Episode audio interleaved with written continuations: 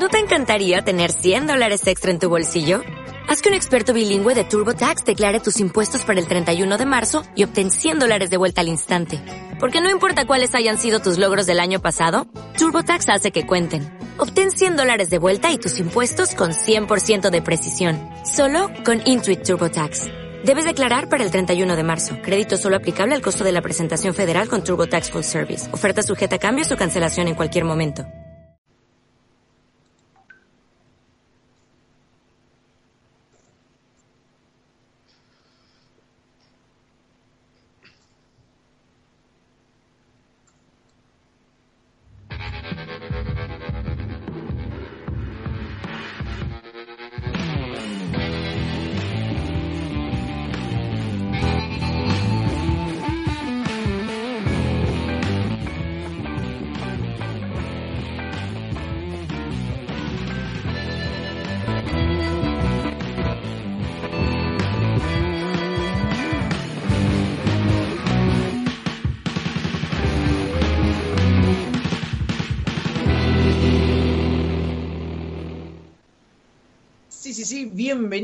Al último mes de esta cuarta temporada de Apocalipsis Ya, el programa de cine que le faltaba a tu vida. Somos Pablito, Vaina, Cache, Katy, Iván y desde la operación técnica Leo.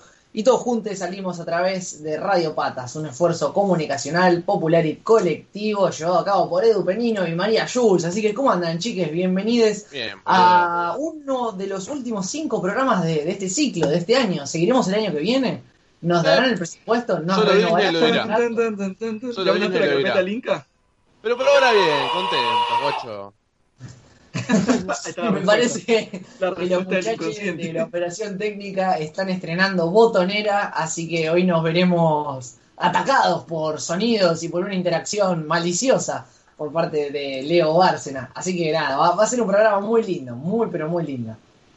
Así que nada, bien, bueno, arrancamos bien la semana, acá, contentos, ahí re en una, en mi salsa, como... Estoy en mi salsa como un rabbit como le pego un ninjera, ¿viste? Estoy en la, Ah. misma... Sí, sí, estoy, estoy re contento, boludo. Arrancó la Cuando semana. sale a, Sí, sí. a pegarle una, a una jubilada de, de, Está de bueno. un color distinto, sí, sí, sí, sí. Sí, sí. sí. Este, Bueno, hoy bueno. miraba el video de, de los Pumas haciéndole asco al, al homenaje de, de Maradona. Y nada, vi que más o menos de los 15 jugadores, 12 tenían ese look de los 70, de Milico de los 70, ¿viste? Y la cinta aisladora, obvio. La aisladora, Sí, sí, porque sí, no sí, faltar la aisladora. Ah, ¿sabes la que pasó con Maradona en la semana? Una muy buena, una buena, se murió el Diego, nos enteramos todos, pero horas antes de que se muera el Diego pasó algo muy loco, que involucra al amigo de la casa, David Lynch.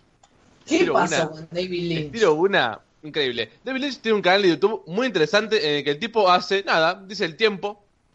Frente a una cámara, dice el tiempo, en Los Ángeles, cómo está el tiempo. Todos los días hace eso, desde que arrancó la cuarentena. Y también lo que hace el tipo es meter la mano dentro de un frasco, saca una pelotita y saca un número. Y dice, este es el número del día, para que lo juegues en la quiniela lo que sea. Personaje. Horas antes de que se muera el Diego, Lynch agarró el, el frasquito, el día que se murió el Diego, sacó el 10. No. Me estás jodiendo, Paul. Decime que lo estás inventando. Es chequeadísimo. Vayan a verlo. El 25 de noviembre, Lynch sacó el 10. Pero ¿a qué el hora fue eso? ¿A qué hora? Porque quizás Lynch es, es un iluminado y tenía información que todos los, el resto de los portales de noticias no tenían. Horas antes de que se descompense, incluso. A la pelota. Ah, mierda. Lynch, Lynch se lo llevó al Diego al Black Lodge, boludo. Tremendo, tremendo, tremendo. Ahí Ah, bailando el. Diego jazz. Muy bueno, muy bueno. Posta que no lo puedo creer. eh. de facha. Tremendo, Lynch. La tormenta de facha. No, no, no, zarpado, no lo puedo creer, no lo puedo creer. O sea que es la primera vez que Lynch hace algo que es útil. O sea, algo que. Pobre que- Diego, lo mató el Diego, boludo. Lo mató el Diego. Bueno, no, pero me refiero a que él se, No, Iván cancelado, rey. No, no, digo, obviamente. ¿Qué desastre? ¿Qué- Bueno, increíble lo de Lynch, siempre 10 pasos adelante, ¿viste cómo es Lynch? Un distinto, Sí, ¿viste? sí, sí. Esa Y cosita. esa cosita, una vez dije, Lynch, Lynch, hoy vas a entrevistar a una caprichosa. religiosa y me dijo, no, papá. ¿Viste, ¿Viste cómo es él? No, me dijo, no, no voy a hacer un documental de dos horas de una amante religiosa. Voy a hacerlo nada más de dos minutos y medio, en blanco y negro. Pero, Pero está todo tan oscuro que va a ser negro total. 20 minutos Esa hablándole un mono, boludo. Dos pasos adelante siempre, no, no, un, un distinto. Esta cosita. ¿Alguien porque- se acuerda de la película esta de Nicolas Cage, El Vidente? ¿Nadie? ¿Qué No. es eh, no. cache? ¿Qué mierda es eso? Negativo. Era una película en la que Nicolas Cage ve como cinco minutos en el futuro. Cinco minutos, qué verga, boludo. Y bueno, pero sirve para algunas cosas. No sé, no pero en el caso necesito una película así de David Lynch, viste, que el chabón se abre el futuro y lo persigue el gobierno de Yankee. ¿Para qué mierda te sirve saber cinco minutos de futuro? Para saber si podés, te pones un busito antes de salir. ¿Para, ¿para qué te sirve, boludo? Eh, eh, eh. No, el chabón eh, te es saca buena ese adivino en Las eh. Vegas, le resirve en la peli. Ah, hace plata en la vez, muy bueno. Muy bueno. Viste, Eh, pues a la ruleta, listo. Eh, más, eh. Eh, re cheto igual. Me cago. Así que ¿Sabes para nada. te ayuda? Te Para adelanta no- las preguntas del parcial, onda, ya sabes qué te van a tomar. Mm. Mal, Es verdad. o si no te, te, te, te quedás tranquilo y bancás a no gritar el gol antes de que te lo cague el bar. Es verdad, es verdad. te ahí piola, ¿no? Sabes si va a haber sabes- paro de sabes trenes. que lo van a anular, claro, sabes paro de trenes. El paro de Pero trenes. para eso, pero, pero, No, pero para eso pero- internet No, no, para, para, ¿sabés si te va a cortar la luz de sur, chabón? Mal, cinco minutos antes, entonces. Apagás la le- PC. Apagás la PC. Listo. Claro, boludo. ¿Sabés que te Claro. guardar el proyecto de, de, na- de ¿Qué despliegue, radio patas? Por Dios. No, no, no. Con esa botonera, ya está. O sea, Vamos para arriba. vayamos preparando nuestro discurso para Martín Fierro, ¿eh? Es así. ¿Qué? Vortex, Sí, sí, sí. Yo ya lo, lo No, empiezo a escribir. Yo ya me veo ahí, este, avisémosle a todos los, los de Martín Fierro que nada, Katy es vegetariana, que nos preparen una comida ahí ese día que nos, que nos. Y, y nada. Preparen no- comida si no y, ganar, y un menú nominen. aparte para Katy.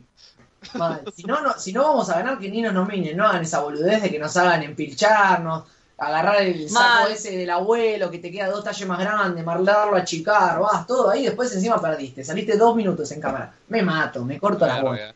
Y hablando de salir en cámara, hoy vamos a hablar de una de las películas eh, que más se mete de lleno en esta idea de cumplir los sueños artísticos, eh, en esta idea de hasta qué tan lejos estás dispuesto a ir para cumplir tu sueño, para vivir de lo que te gusta.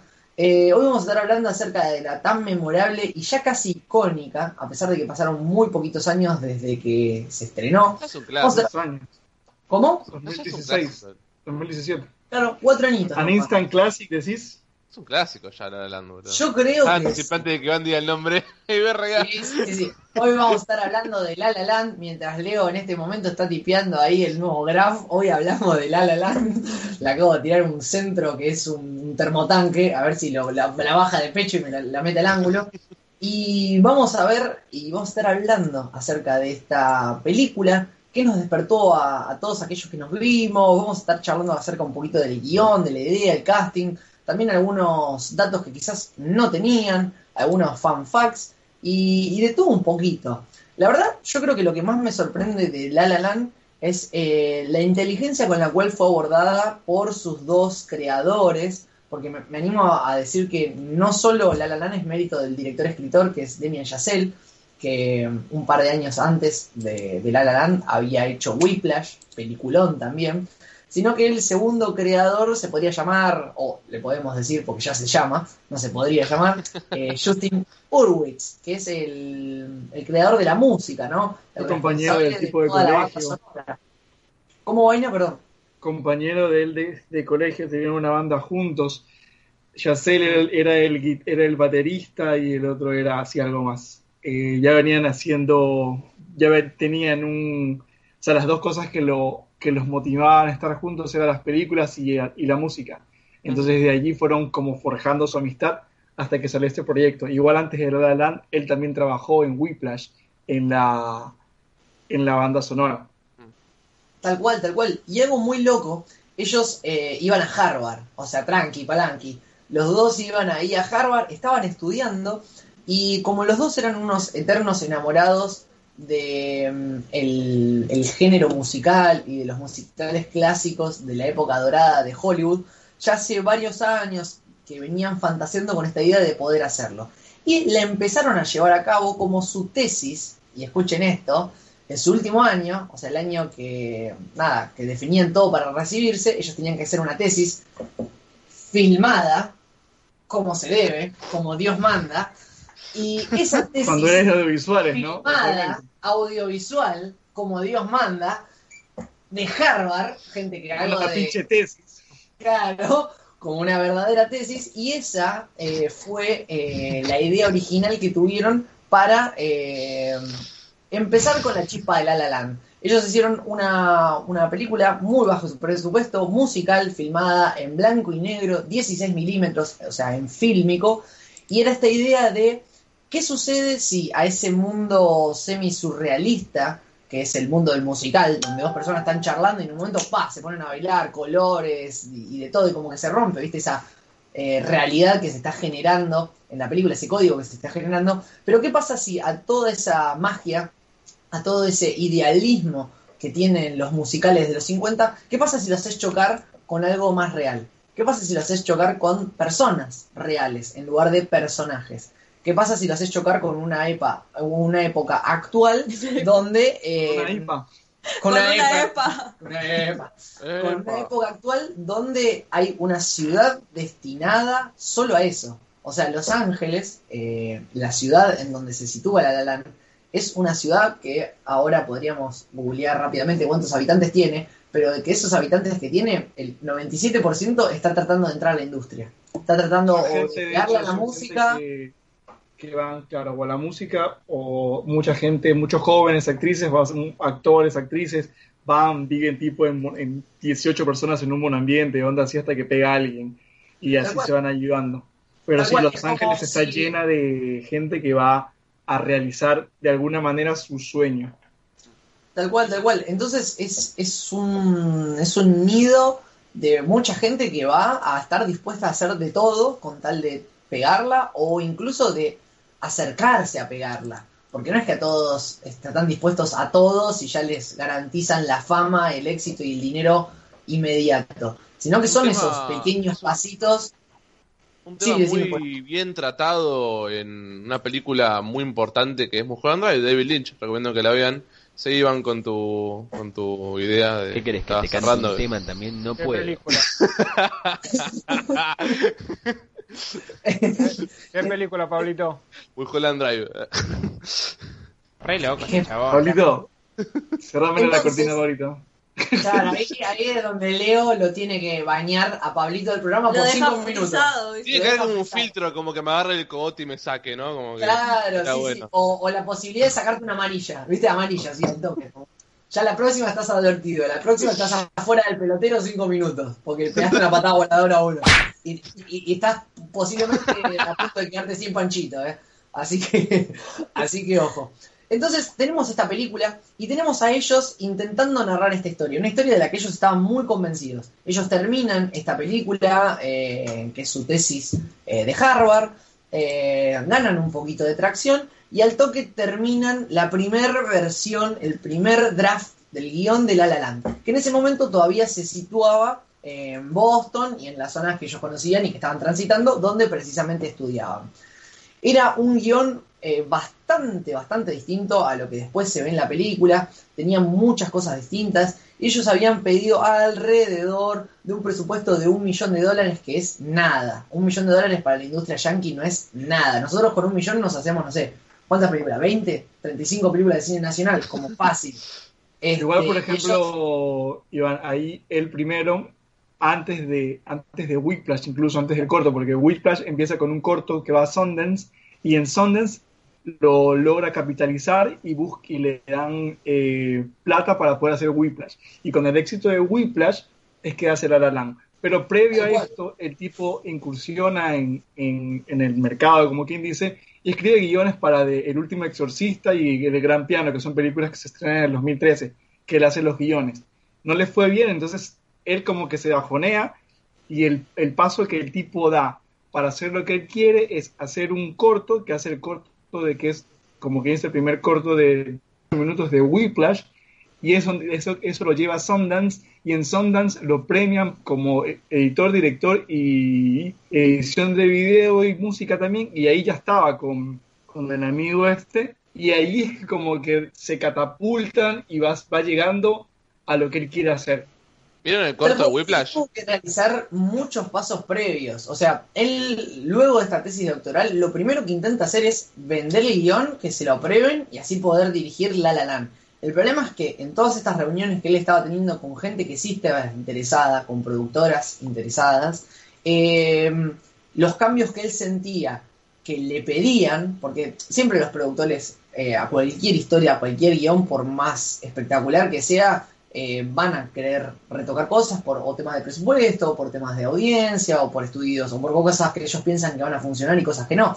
Pero él sentía que en todas estas reuniones a las que estaba yendo, eh, las cosas que le pedían los diversos productores eh, sacar o cambiar eran cosas centrales que él no estaba dispuesto a negociar. O sea, era cambiar pedazos muy zarpados del guion, como por ejemplo, en lugar de que el personaje principal, Seba, sea un jazzista, músico, no, que no sea un jazzista, porque el jazz no garpa, no tiene rating, no, que sea, que sea un intento de estrella de rock. Y era algo como que no, mirá, el jazz es muchísimo más poético, por eso también es, es más como más zarpada la lucha que tiene este tipo, porque no solo él la quiere pegar en la música, sino que la quiere pegar en una música que no es tan mainstream y la cual no es tan, eh, entre comillas, eh, comercializable. Eh, lo mismo querían cambiarle el final. Eh, no nos vamos a adelantar el final, pero para todos los que vieron la película, el final es, tiene ese dulce amargo extraño, con lo cual todos los productores estaban recontra en desacuerdo, porque si es un musical, tiene que terminar bien, tiene que terminar alegre, tiene que terminar al palo y tiene que terminar con los dos personajes besándose frente a cámara y listo. Y no hay otra forma de terminar un documental. Y como él pensaba que esas dos, era, esas dos cosas eran fundamentales, desechaba las opciones. Desechaba y se dio cuenta de que hasta no tener una verdadera atracción en Hollywood, él no iba a hacer la película, él no iba a poder hacer la película que quería hacer. Sí, vaina. Uy, se murió vaina. No, no, yo, yo estoy bien. Estuviste muteado como tres minutos. No, no estuvo muteado. No, no estuvo. Vamos. Bueno, ¿qué Bien, bien. me iba a querer matar. Eh, En este sentido, es muy parecido- No, en este Iván, no sentido, se lo que escuchó, hizo Chazelle, claro, lo que hizo Damien Chazelle es muy parecido a lo que hizo Nolan. Nolan, en el 2000, tiene su primer guion, sí, ya, obviamente, cualquier Eh, excusa buena para bueno. Después me dice a mí con Lynch, boludo.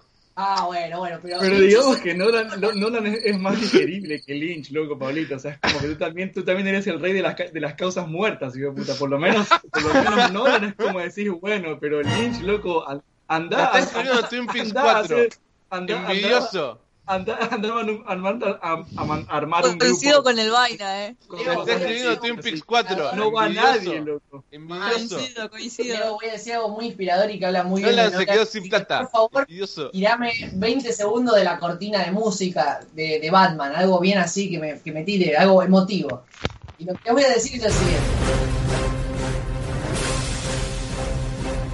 Bueno, épica, sí, Bueno, bueno. épica, no importa. Escucha una verga. No se te escucha, Iván. Nolan, en, el- en los 2000, tenía un sueño. Nolan quería hacer Inception, el origen. Pero se dio cuenta que nadie en la industria lo conocía, nadie le iba a probar el pitching, era una historia demasiado complicada. Entonces, él, ¿qué hizo? Dijo no. Voy a hacer otras cosas antes, más chiquitas, y solo cuando tenga el dinero y la capacidad completa de hacerlo, lo voy a terminar haciendo. Y el guion de Inception, el guion del origen, es un guion que él maduró durante 10 años. O sea, año tras año lo reescribía, lo reestructuraba, lo hacía madurar, lo mejoraba. Y nada, tuvo esa visión de decir, bueno, en lugar de, negociar y como alguien me está ofreciendo... me, encanta esa música inspiradora que me está poniendo Leo. Entonces, en ese sentido, Damien Chazelle tuvo algo muy parecido a lo que no puedo hacer la película que quiero hacer, eh, voy a pasar otras cosas. Voy a ver qué onda. Y de hecho, Whiplash tampoco la podía hacer, por eso hacen lo que dijo el Vaina, que es el tema de, de nada, el corte. Vos, Pablito, querías hablar un poquito del corte de Whiplash. Ah, una pavada. ¿Alguna vez lo vieron? Sí, No, no, no lo vi. ¿Lo vieron?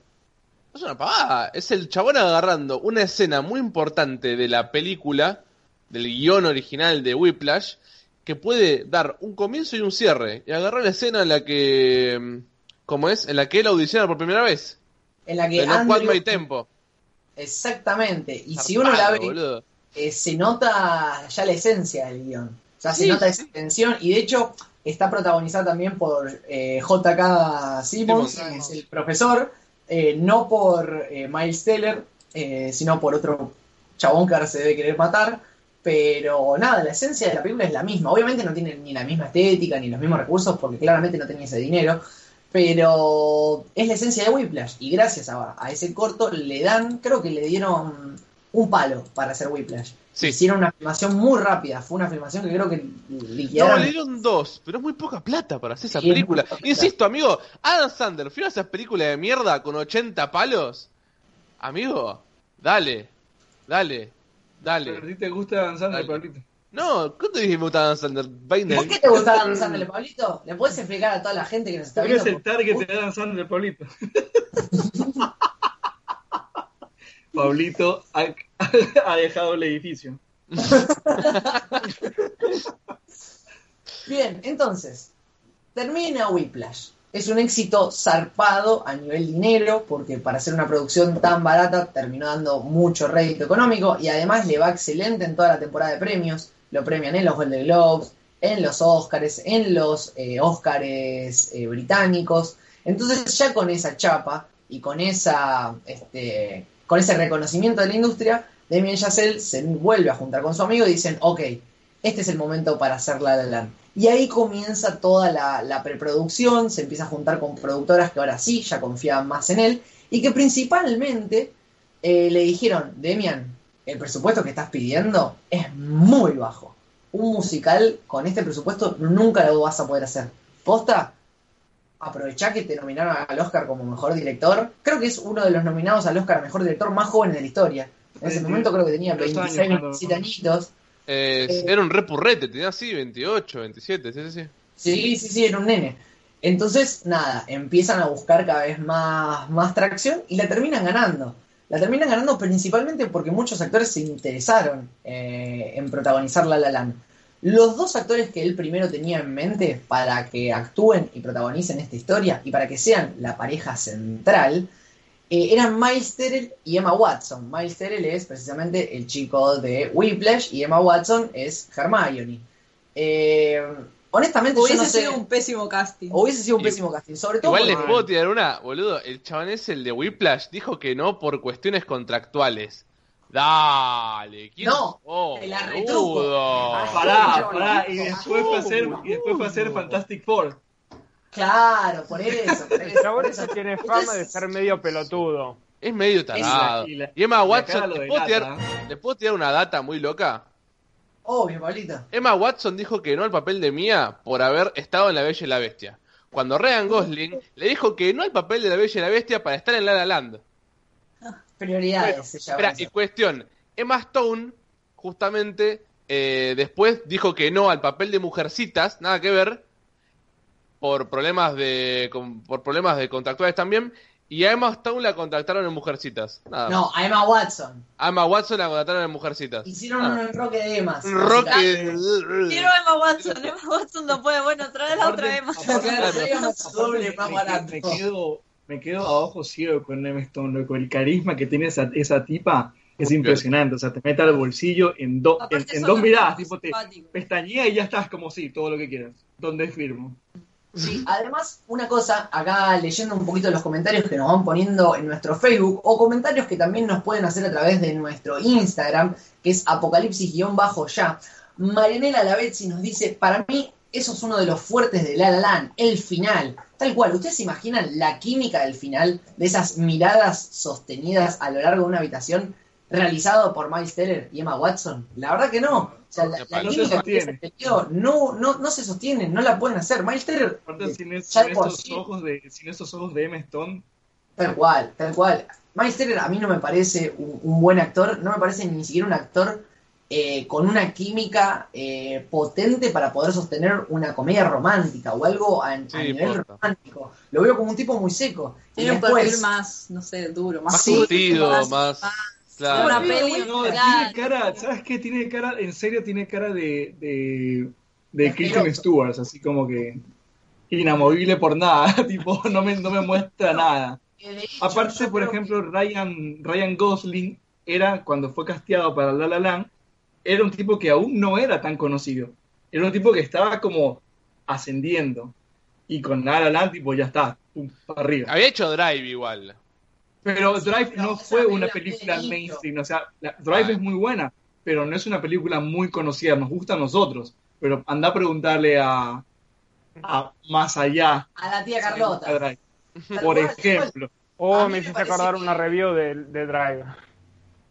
Mal.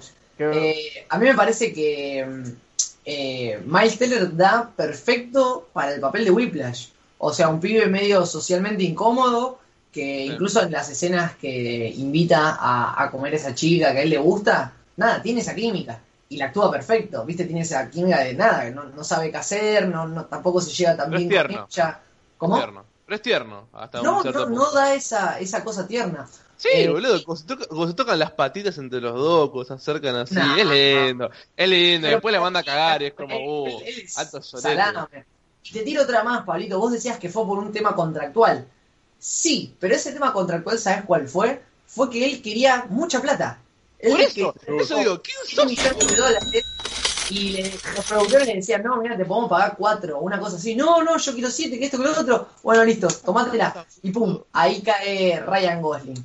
Una decisión increíble, Re increíble, increíblemente acertada, boludo. Porque si nos ponemos a pensar todo lo que estuvo haciendo Ryan Gosling, primero, una cosa súper importante a destacar. Ryan Gosling, desde que tiene 5 años de vida, es bailarín. Estuvo en el club de Mickey Mouse junto con Britney Spears y con un montón de otros eh, niños estrella. Sí, Pablito. Eso cuando me lo dijeron igual no, no podía creer, para mí es re duro bailando en la película. Lo No, no, pero es re es duro real, bailando en la película, es- boludo. Es real como baila. O sea, es Te como metas que- con.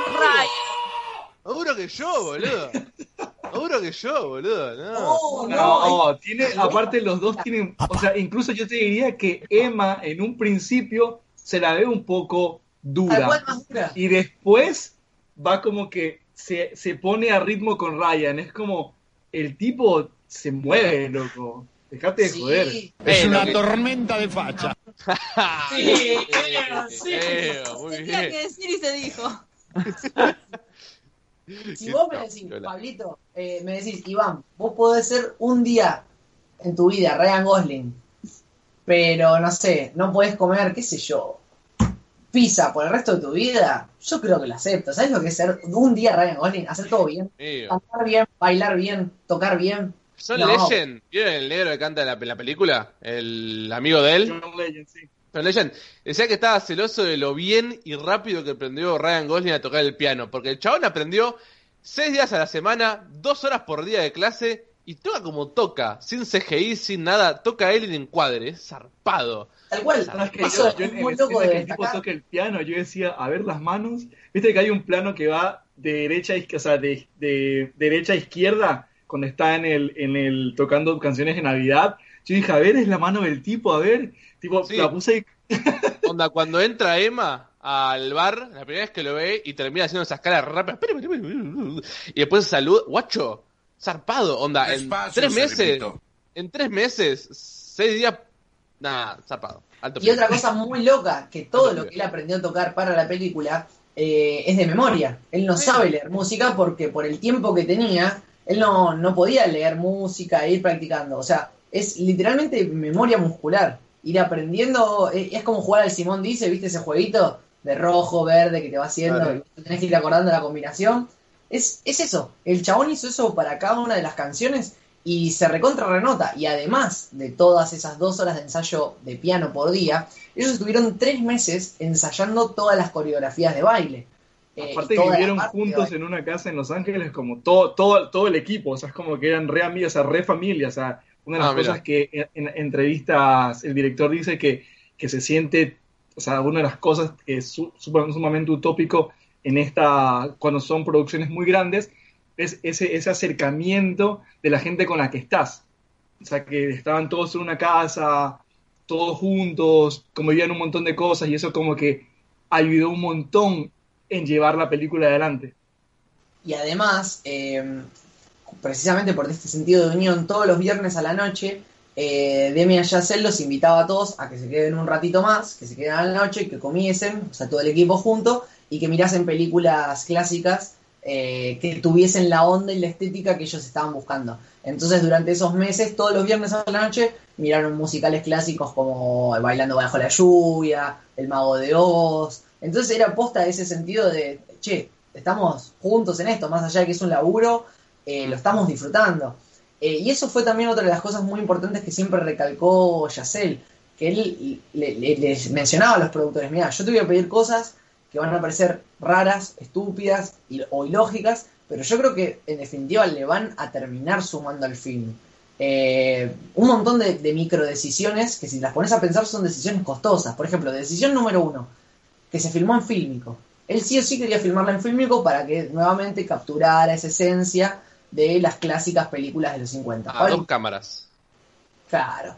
A Y cámaras. otra cosa súper importante es que él eh, quería que 35 la mayoría de las Anamórfico. escenas, claro, él quería que la, la mayoría de las escenas de baile fuesen plano secuencia, de una sola toma, donde en la medida de lo posible no se falsee. Esto involucra un montón de, de sacrificios. Por ejemplo, la segunda mejor escena de la película, en mi opinión, o la segunda escena que más me gustó a mí, que es eh, la icónica escena que ellos dos están buscando el auto y se ponen a bailar en ese... El mirador. Sí, en- exactamente, en ese mirador. de Mirador del observatorio. Exact- eh, no, no, no, es antes. No, Eh, no, el mirador. el, Dicen el que mirador que da, que da a Hollywood, digamos. Eh, esa escena es muy loca porque el director de fotografía eh, le dijo a- a- al equipo de producción, le dijo a Demian, mirá, si esto lo queremos hacer en una toma y encima lo queremos hacer en la hora mágica, que es un cierto momento del día en donde el atardecer o el amanecer, el sol está a, una, a un ángulo que genera una, como una luz muy especial. Siempre es el atardecer o el amanecer. Entonces él le dijo, mira, vamos a tener posta 30 minutos nada más, de 7 y 20 a 7 y 50 para filmar esa escena. Y encima es un plano secuencia, así que no sé, fíjate. Y terminaron filmando 8 tomas de ese baile completo, 8 tomas que filmaron obviamente en dos días. Y eso conlleva como también, escenas de 6, 7 minutos tal cual, de corrido. es una escena de 7 minutos seguida, en donde Claro. como tenés que seguir filmando porque el sol sigue bajando, cuando se da corte a esa toma que vos hiciste, tienen que volver a los actores al, al momento inicial, tiene que venir el equipo de maquillaje así corriendo, sacarles un poco la transpiración y decir, bueno, listo, pum, sale de nuevo. Ya está, te tomás un, un, un chorrito de agua y, y listo, ya está, Claro. hay que volverla a hacer. Eh, esa fue otra, por ejemplo, de las decisiones, ni hablar de la escena del inicio. La escena del inicio es una escena filmada en una autopista real, donde hay muy poquito CGI, donde hubo más de 100 No. extras y donde Ay, Sí, te- sí, te- ya sé lo que el dato. no, no, CGI que usaron es para la parte, digamos, de, de los exteriores, pero no. No, Eh. no, pero solo 30 bailarines hubo en esa escena. 30. ¡Apa! mm, yo tengo otro número, ¿eh? El ¡Upa! resto son CGI. IMD, papá. La batalla, la batalla de los datos. Ojalá que. Igual cerraron, 30. cerraron, cerraron esa autopista en Los Ángeles, los dos carriles, o sea, es una autopista, los dos carriles, que es una, una de las autopistas que da ingreso a Los Ángeles, bastante congestionada. Eh, excelente apertura, ¿no? ¿Sabes? Aparte, Mm. imagínate, es como bloquear un pedazo de, de, no sé, del puente Porredón durante dos días completos. Sí, boludo. Mal. y que lo tengas para vos. Eh, entonces, de nuevo, son decisiones muy jugadas, muy jugadas. La, el presupuesto total de la película terminó siendo de 30 millones de dólares y terminó recaudando más de 440 millones. O sea, el 10 veces más. Es muy, muy zarpado que un documental y ya un género tan... Musical. ¿Qué pasa lo mismo igual, eh. yo digo documentales. Lo me dijiste antes también. Uh. Documental. Perdón, perdón, perdón, perdón. Me Eh, pasa, perdón me a todos los fanáticos. documental, de- chabón. ¿Qué, pasa. li- Documentales. Es musical, Iván, es musical. ¿Qué pasa? ¿Se dieron cuenta que es Tipo, un documental? qué realidad se ve así, ¿no? Ojalá. Claro, no Vale. es un Documental eso no estaba planeado. Pusieron una Acá cámara podemos ver es a la gente de Los Ángeles en su... comedia. Todos bailando ahí. Claro, Claro. todos bailando. Este, es algo que, que salió así de la nada. Eh, y termina siendo 440 palos. Y de nuevo, eh, también es un ejemplo de una película. Eh, Vieron que siempre hablamos de las películas que fueron cagadas por los productores o por los estudios. Que dicen, che, este director es re bueno, llamémoslo. Lo llaman y después empiezan a cagar en todo lo que el director les pide, o lo que el equipo de creativo les pide. Y es como, mira, si vos fuiste a buscar un número 10 porque necesitabas a alguien que te dé pase y claridad en el ataque, y después cuando lo tenés en tu equipo le decís, no, no, no, vos no vas a jugar de 10, a vos te voy a poner, no sé, de delantero, ¿para qué carajo lo fuiste a buscar? Si lo fuiste a buscar por una razón. Y acá vemos un ejemplo de una película donde le dieron todas esas libertades que él quiso. Y de nuevo, más allá del éxito financiero, hay un éxito crítico que también lo termina respaldando, porque en los premios de la Academia Inglesa, eh, La La Land termina ganando a mejor película, a mejor director, mejor actriz, mejor fotografía, y en los eh, premios de la también un Golden Academia- Globe. ¿Cómo, Vaina? Ganó también un Globo de Oro. Tal cual, no, no, no, y a razón todos. Y en los Y el Oscar a Oscars, mejor película. Ah, no, pará. Ah, no. Mejor director. bueno, eso fue otro papelón zarpado, eh, pero pensemos eso, de- de- en, los, en los Oscars, terminó teniendo 14 nominaciones. O sea, más nominaciones que El Señor de los Anillos. Es verdad que después nada más terminó ganando a director, actriz, fotografía, música, canción y diseño de producción. Pero igual es una cantidad zarpada para un nene que está delante de una película. Porque, de nuevo, creo que cuando terminó La La Land, ahí recién estaba cumpliendo 28 o 29 años. No, ¿Qué? con- Para con los 32 años. No, recibió. treinta y pico tenía ya. en- 32. Ah, bueno, hoy todos los datos que investigué están para la reverenda mierda, ¿eh? Así veo. La verdad que Así que chequeate el periodista. ¿Qué Ah, tengo mal la puta que parió esta página Wikipedia? No puede leer Wikipedia. te da treinta y pico el, el amigo. Pero Eh, igual es nene.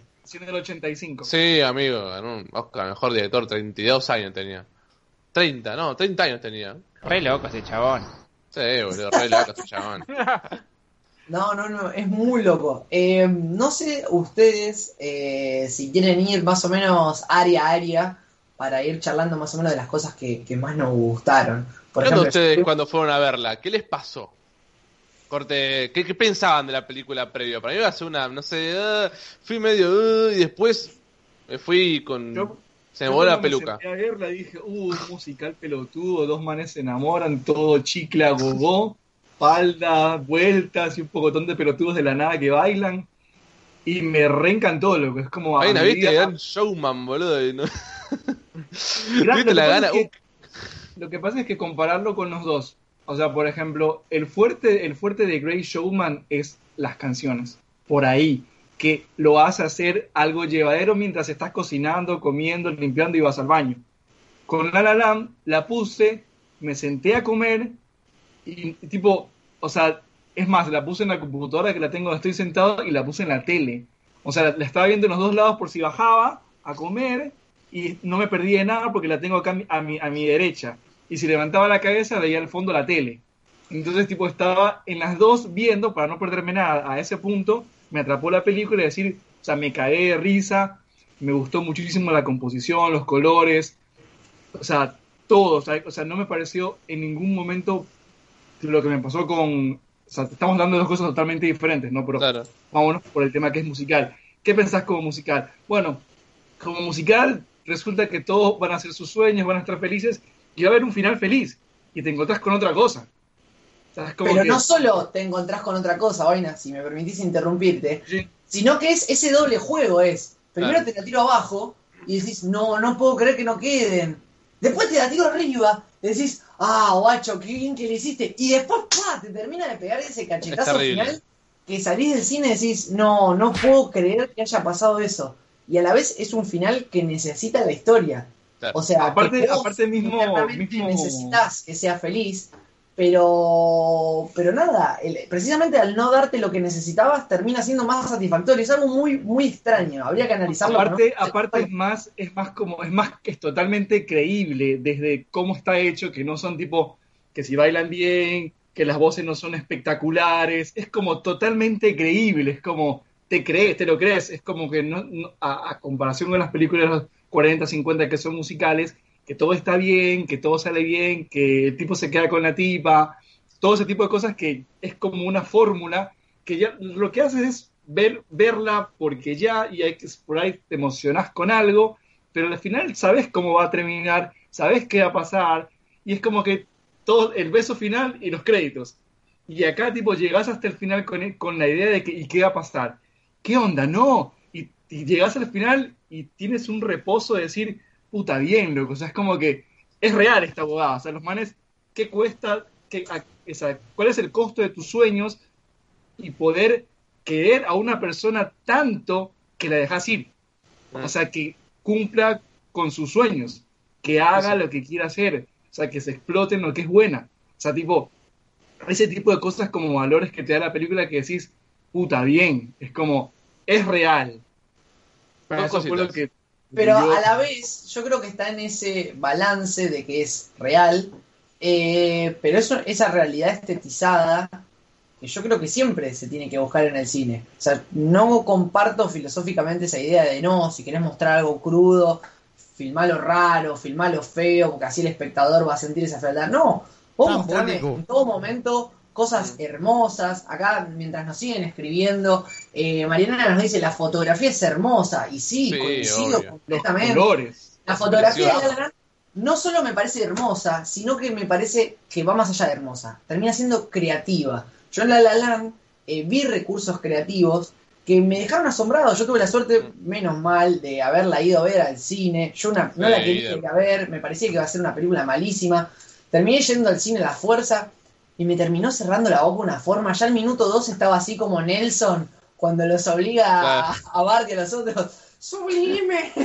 No, el, re- el recurso que tiene la foto, el recurso que tiene la foto para cuando van pasando de cuando él toca el piano a cuando el flashback a cuando ella la está viendo, eh, no, es zarpado. El recurso que usa la foto del final es zarpado, es zarpado. Y el Es- recurso eh, estilístico de- del momento en el que están en esa especie de ensueño, donde sí, atraviesan eh, las escenografías clásicas de esas películas de Hollywood, y donde se ve toda la maquinaria, viste los extras, los colores, que esa- ella se va a París, el momento que ella hace la audición para irse a París, con las luces, las sombras, el claro oscuro, me parece que es, de nuevo, es narración eh, en su estado puro. Es narrar algo de forma no convencional, buscarlo la forma más estetizada posible y encontrar dentro de eh, recursos narrativos varios eh, una posibilidad de narrar una potente historia que no quede en eso, ¿no? Que no quede solo en los colores, en lo lindo, como sí queda quizás eh, The Greatest Showman, que es como, ah, sí, colorido, para Ah, calle". sí, es verdad. O sea, por ejemplo, a, a- a- a contraparte de eso, es como lo- los colores tienen peso, pero no peso visual, sino tienen- cobran sentido. Por ejemplo, la- cuando recién se, como la segunda vez que se topan eh, Sebastian y Amy, ella está vestida de amarillo y él está vestido de rojo. Es como ella se siente en Claro. ese momento como que está media feliz, toda la vaina, y él está tipo como que eh, apasionado, caliente, con un montón de cosas. Y es como que va- va- van, tomando, van tomando sentido, los colores se van contra, o sea, se van, incluso se cambian en cierta parte cuando él está tocando con, en el escenario, que ves que cambian los colores y ella es la única que tiene un color diferente. O sea, es como que juegan, sí, Palito. Que, ah, no, termina la idea de vaina y yo meto una cosa en un ratito. Ya se fue, Palito. Ah, bueno, también Mm. se fue. Meto yo. Lo único que puedo decirle a La La Land que me da paja, pero un poquito de paja. No sé si ahí van a concordar conmigo. Para Leo, mí, prepara mira, el sonido de AK-47. mira, un toque de paja, la escena, no, la secuencia del observatorio. Me da un toque de paja. Me da un toque de rotoscopía. Me da un toque de paja. Boludo, cuando entra a flotar ahí, cuando entra a flotar y todo eso, me da una repaja. Mal. Me da una Si fuese te iría y te cagaría a trompadas. El chabón se clava las re películas de Lynch que te querés morir cada dos minutos, pero le da paja la Que no, escena de que la no la tiene Land. ni foto boluda. linda, que no tiene Boluda, nada de lindo. boluda, que es una eh, que tiene una canción re Película zarpada. sobre jazz, ¿ya viste en Carretera Perdida? Ahí todo el saxo returbio. Ya está, boludo. Ya- ¿Qué más querés? La La Land, boludo. No, no, Eh. aparte de nuevo, esa parte que flotan está filmada al revés. ¿Sabías? O sea, para que, en serio, para que Ah, ellos ¿posta? pudiesen- posta, posta, para que ellos pudiesen eh, tener sus marcas bien y para que tengan esa sensación, no los levantaron a ellos, sino que hicieron la escena de atrás para adelante. Por eso ellos caen también y, y, mejor dicho, em- empiezan a levitar también. Porque en realidad los están bajando. Ellos están eh, terminando de filmar sentados y con ese zoom. Es, es muy loco, pero quiero tener un, un momentito para hablar de, para mí, eh, la mejor escena de la película, la escena más emotiva, y a la vez la escena más Uy. sencilla. La escena que no. que Jodeme que me corte de Pablito. La- no, no, no, ¿la, puedo decir a la vez? A ver, para mí. Para la mí. escena- para, para, para, para, para. Para que te todo el fundamento de por qué para mí es la más increíble. Porque es eh, la, la escena que es en una sola habitación. ¿Ya sé Tenés una fotografía increíblemente sencilla. Tenés a solo una actriz en toma. Y tenés la potencia de su actuación. Y la potencia del sentimiento que está transmitiendo. No solo por la potencia de la canción en sí, sino porque hace una hora y media que vos estás conquistado por la historia de esta persona. O sea, esa escena no tiene esa potencia si vos no estuviste durante una hora y media hinchando por ella, enamorándote de ella, queriendo que le salga bien. Lo que los yankees llaman invest in the story. decir lo mismo que- igual, ¿eh? La misma escena. Perfecto. Entonces, la mejor escena de la película, Pablito, decila vos. Cuando ella canta de Full School Dream. Es mi canción favorita de la película. Es mi canción todos a cagar. Están todos Sí. a cagar. No, no, Paul, ey, estoy Es- con vos en esa, eh. Ocho. Para mí, City of Stars no tiene ni por aproximación la potencia que tiene eh, The Full School Dream. Es, Es, es una canción que te llega al alma. Y de nuevo, es algo tan Me simple. mata. Es como para que la veamos todos los estudiantes de cine el primer año y digamos, mira, boludo, con algo tan sencillo como una buena historia, una buena química de personajes y algo muy sencillo desde cámara, vos podés tener un peliculón. No es necesario tener la grúa, la GoPro, el dron, eh, Claro. los 60 frames por segundo. el. Claro. Totalmente, boludo. Eh, todo artesano, todo así, re tranqui. Yo mostraría esa escena y Rabbits, que es un plano solo y son conejos que están, entran y salen y hablan. Eso no está nada más para hacer. No, no, Eso nadie lo va a ver, Pablito. Y verga. Ni así lo pasen por La Netflix. escena de- increíble la escena de, de- de ese momento. De, de- Sí, sí, de nuevo, algo muy loco es que mm, el director Damien Chazelle quería que para ese momento eh, Emma tuviese el control completo sobre la escena, quería hacerla sentirla cómoda. Y de hecho, todo lo que ella menciona previamente a la canción, como que no estaba súper escrito. Fue como que le dijeron: Mira, vos de esto agarrá lo que quieras, eh, lo que quieras, y en el momento que vos te pinte, empezá a cantarla. Eh, y de hecho, ella la cantó en vivo, eh, mediante un auricular. estaba en la otra sala Justin Earwix tocándole la melodía del piano. Pero fue eso, fue, mira, en ningún momento te vamos a poner la canción como para decirte, ok, arranca a cantar o algo, sino que es como, mira, cuando vos te pinte y sientas que esa historia ya la contaste y empezá a cantar, sentite libre. Y otra cosa muy loca es que de esa escena completa, que también es un plano secuencia, hicieron nueve tomas y terminó quedando la segunda toma. Eh, lo que habla también de cómo un actor entrega todo. Entrega todo, lo entrega al principio, se deja llevar y, y confía. Eh, yo también lo, lo noto eso. eh, En Los Miserables, ¿no? Eh, en la escena de la Cuando, que- cuando canta. No, no posta, en la escena, en la escena de la pileta cuando, gracias, Leo. cuando ellos dos se, se vuelven a ver y se reconocen después del incidente de la autopista, la escena de la pileta hay unas miradas entre ellos Sí, sí. que vos no podés, Ah, vos no podés ni dirigir como director, ni podés escribir como escritor. Va a estar enteramente ligado a, a la química y al entorno que generes entre ellos para que te den eso. O sea, Igual Emma, Emma Stone tiene unos ojos mágicos, loco. O sea, es, es, los ojos de ella son increíbles. Es como que no Che, vale, vale, vale. Eh, debe el de la Viste, mano más rápida de la bestia, Leo. Porque no, no sé, esa botonera tiene 100 botones y él está pegándole ¿Cuántos justo. botones siempre al- tiene, boludo? A ver. ¿Viste el gatito de Shrek? Sí. Bueno, son esos ojos, maricón, pero siempre. Siempre. Eh, para ver si ubico, Emma Stone estaba, era Gwen Stacy en las de eh, Spider-Man de Andrew Garfield, sí. ¿no? Ahí Sí. está. Era. Y Ahí- actuó ahí- varias ahí- veces con Ryan. eh, son muy amigos. Como que también hace mucho a su a la química que tienen en pantalla. que todos ustedes son mis amigos. Sí, tal cual. Eh, donde también se los puede disfrutar mucho es en, para mí, una de las mejores comedias románticas de los últimos 10, 15 años, por lejos, por escándalo. Comedia romántica hecha y derecha, eh, que es eh, eh, Loco y Estúpido Amor. Estúpido amor, sí, Eso rey. es- Peliculón, es eh. Ese que te cagás de risa, loco. Te cagás de Es, risa. es una película, comedia romántica, normal, donde nada, este, la podés disfrutar, tipo, no es una película que se basa en, ok, vamos a explotar este sector demográfico de mujeres de 20 a 35 años que están luchando por su vida profesional y se enamoran y tienen esa encrucijada y siempre plantean y escriben a las mujeres como seres re tontos, re estúpidos.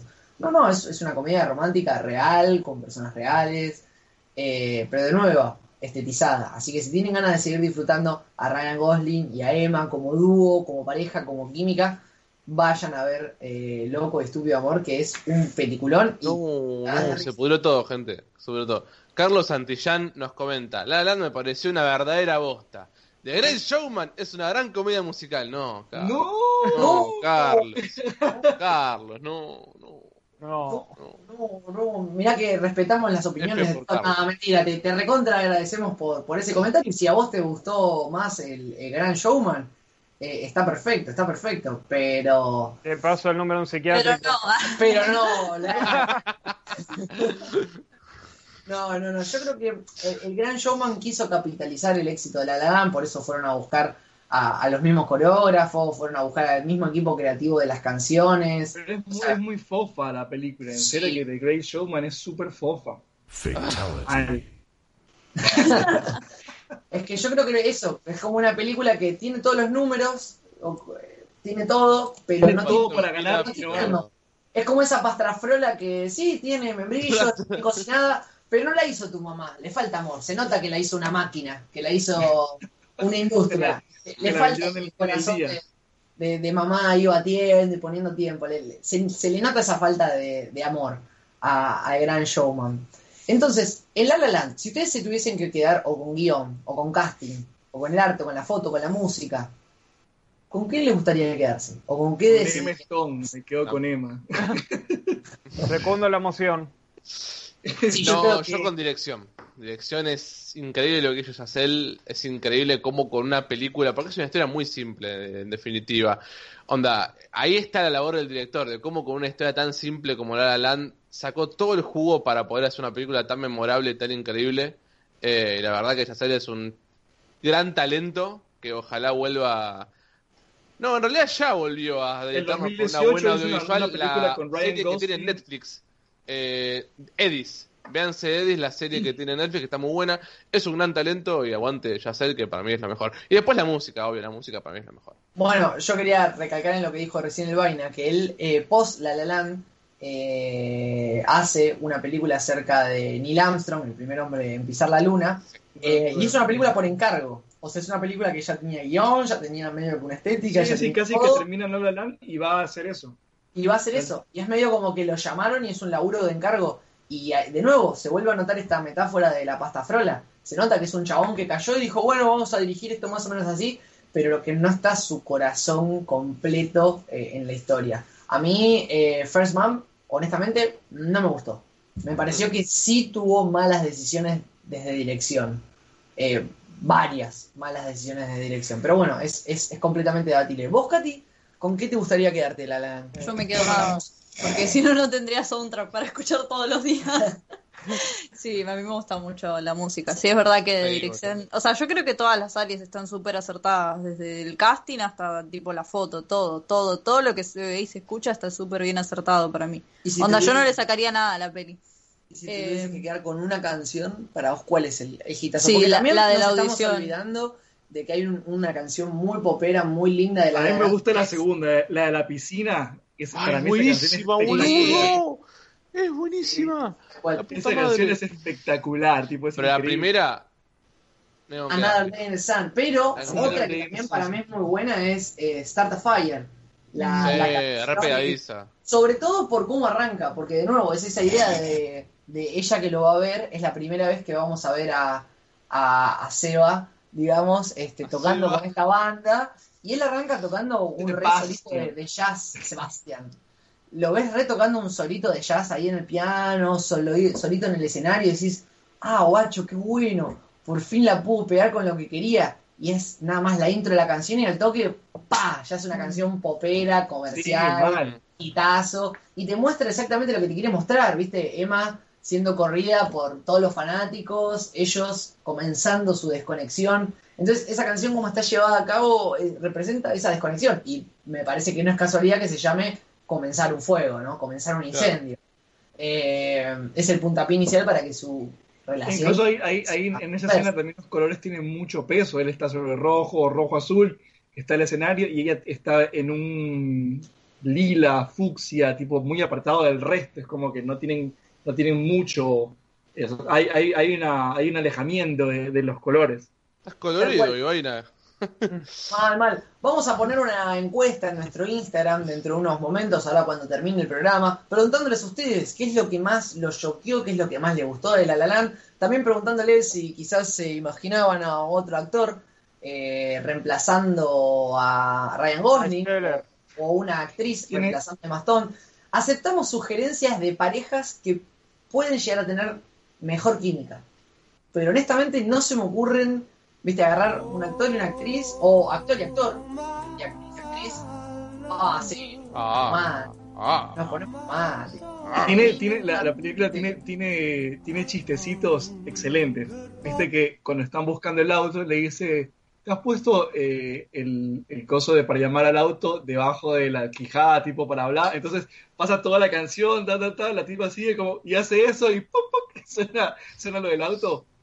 Me caí de risa, loco. Sí, es muy muy, bueno. lindo chiste, muy lindo chiste. Igual el momento creo que yo donde más me reí fue posta la, la boludeada de Emma Stone a Ryan Gosling tocando las canciones de los 80 y la canción Sí, de, sí. la cara de Ryan Ah, sí, está es como- excelente. viéndola, diciéndole qué piba garca, y a la vez tiene el jefe acá que es el cantante que le mete donde es como, ah, sí, Claro. lo estoy disfrutando, la quiero matar. Sí, ¿eh? es muy bueno, es muy bueno. Esa ida y vuelta es, es, es Es buenísima. Y otra cosa, para ustedes, eh, ¿mereció el Oscar a Mejor Película del 2016? Sí. Para mí, con, ¿qué Lo? Con recontra, Moonlight. me decía. Moonlight. Moonlight me gustó. Es una película que está buena, pero está buena. ¿Qué sé yo? Se La ahí. de La Land es una, que se quiere parecer un poco, ¿no? La La Land es una cosa tiene- zarpada. ¿Qué, buena? Digo, la paleta de colores de, de Moonlight es como que se quiere parecer un poco a, a La La Land, ¿no? No, para mí es lo contrario. Es como muy depre. Pero mirá el póster. es muy el azules, violetas, pero Ah, tirados el para abajo. con ese azul y, y ese Claro. magentoso raro, puede ser. que ahí, ahí fue cuando se pusieron de moda esos colores.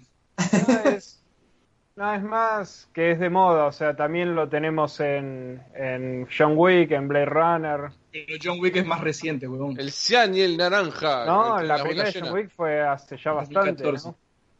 Zapado, zapado. Eh, para mí, sin lugar a dudas, tuvo que haber sido la, la película que se llevara el, el mejor premio de esa entrega de los Oscars. Estuvo ahí un pelín y lamentablemente no, no lo pudo hacer. Y es una pena, pero por lo menos sí me consuela que la foto se la haya llevado, que el arte se lo haya llevado, y que la música se la haya llevado, y que Emma Stone se lo haya llevado. Después, en definitiva, si la película no termina ganando, el que no se lleva la estatuilla a casa es el productor. El Es el- llevó a casa toda la guita. Ese Entonces, yo como- ya gané más grande de la historia. Ese Sí, mal. Ah, yo ya gané. Aparte el pelado lo veías re enojado, ¿viste? Como que estaba re caliente, pobre pelo, pobre tipo. Mal ahí. Pero si Demi La escena de, la escena de, de Jake- J.K. Simmons cuando está como en- cuando tiene el- cuando ve más o menos lo que debía hacer su vida Claro. y se pone como a bailar es, como Es muy no, buena. flaco. Bueno, Pelado amoroso, boludo. y, y eso también me, me gusta, eh, que haya estado J.K. Simmons eh, de Eh, nuevo. Aparte Eh, algo eh, chiquitísimo, ¿viste? Sí, sí, sí, sí, un papel re chiquito, pero nada, va y, y también la termina rompiendo como, como en Whiplash, que ese es un descubrimiento zarpadísimo. Entonces, bueno, ya estamos llegando a la finalización del programa de hoy. Recordemos que dentro de muy poquitos programas, creo que dos programas, se va a venir el especial navideño de Apocalipsis ya, donde vamos a estar haciendo un repaso de todas esas películas navideñas eh, que venimos viendo en Telefe desde que tenemos uso de razón. Eh, va a ser un muy lindo programa. También nos quedan otros programas de películas cartelera. navideñas que no tienen nada que ver con la Navidad pero son películas navideñas como Duro de matar. Duro de Matar Pero la vemos igual porque aguante Telefe. Obvio, obvio, obvio. Así que nuevamente, mil gracias por habernos acompañado. Les queremos agradecer el aguante. Les queremos agradecer también que ustedes hayan elegido. Les queremos agradecer que ustedes también hayan elegido la, la película de hoy. Por favor, dense una vuelta en nuestro Instagram, que es Apocalipsis bien bajo ya. Así participan de las encuestas y los juegos que vamos a estar largando ahora en minutitos nomás. Y nuevamente, gracias a Radio Patas por hacernos el aguante, gracias a Leo por la operación técnica. Oh, oh, Y sí, Pablito. Atentos, que el 4 de diciembre sale Mank de Fincher en Netflix. Eso. Oh, oh. ¿Viste, boludo, boludo? Ya estamos en diciembre, ¿se dieron cuenta? Estamos en El diciembre. 25 de diciembre Wonder Woman. Mira, Ah, se viene no cerraron diciembre ese muy antro. cargadito, entonces. ¿Cómo? ¿No cerraron ya ese antro? Sí, mal. Bueno, gente, nuevamente mil gracias por habernos hecho el aguante en esta hora de Radio Barreal. Los esperamos el martes que viene, donde estaremos hablando de no sé qué película, pero ya se estarán enterando. Si no siguen Nos nuestra- quedan dos películas más, ¿no? Exactamente. Así que nos vemos la semana que viene. Gracias y hasta luego. Culo.